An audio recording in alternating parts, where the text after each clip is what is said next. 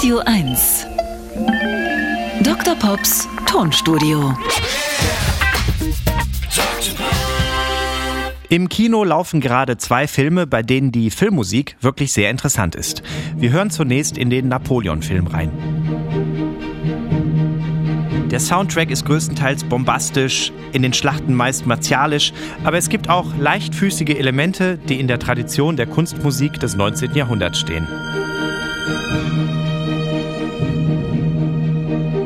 Bemerkenswert ist die Tatsache, dass für das Hauptmotiv des Soundtracks ein Originalpiano von 1808 verwendet wurde. Das gehörte Napoleon mal und war ein Geschenk an seine zweite Ehefrau. Und es klingt so.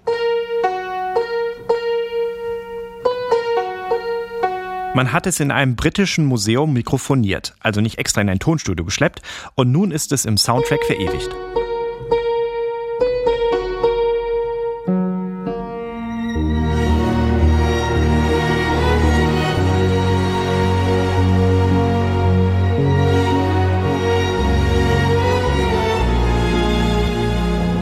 Vielleicht ist das sogar das authentischste Element in dem Film überhaupt. Denn kritische Stimmen haben zahlreiche Fehler festgestellt. Am Anfang wird ein falsches Geburtsjahr von Napoleon eingeblendet. Er taucht bei der Köpfung von Marie Antoinette auf, obwohl er eigentlich damals 600 Kilometer entfernt war. Und es fliegen irgendwann Kanonenkugeln auf ägyptische Pyramiden. Das ist auch nie passiert. Auf die Fehler angesprochen, sagte der Regisseur Ridley Scott zu den Historikern einfach nur Get Alive. Der zweite interessante Film, der dieser Tage in den Kinos läuft, dreht sich um das Popduo Mili Vanilli und heißt Girl, you know it's true. Genau, Girl, you know it's true. Und der Film ist wirklich nicht schlecht. Er ist stringent erzählt, kommt ohne Kitsch aus und man erfährt, dass der größte Hit von Mili Vanilli eigentlich eine Coverversion war von der Hip-Hop-Band New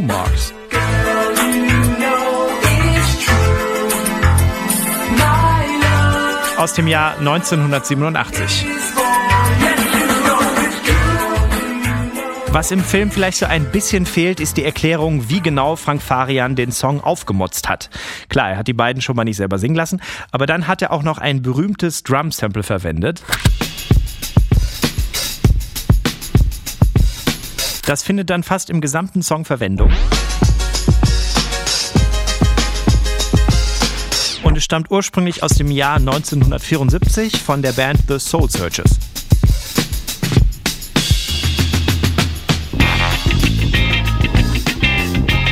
Und dann hat Frank Faria noch etwas anderes aufgegriffen. Es dreht sich um diese Stelle. Kennt man aus vielen 80er-Jahres-Songs, zum Beispiel Owner of a Lonely Heart von Yes. Es geht aber auf das Jahr 71 zurück. Funk Inc. mit Cool is Back. Das war's schon. Auch ohne solche Details ist Girl You Know It's True sehenswert. Und schön ist, wie im Soundtrack Evergreens eingebunden werden. Zum Beispiel Let It Whip von der Das Band. Yeah. Macht gute Laune. Und dass bei einem Mini-Vanilli-Streifen historisch offenbar sauberer gearbeitet wurde als beim Napoleon-Film, hat mich zumindest positiv überrascht. Dr. Pops Tonstudio. Jeden Dienstag neu im schönen Morgen. Außerdem live die Dr. Pop Show Hitverdächtig. Am 2. Februar in Wittenberge, am 3. Februar in Hoyerswerda und deutschlandweit auf Tour.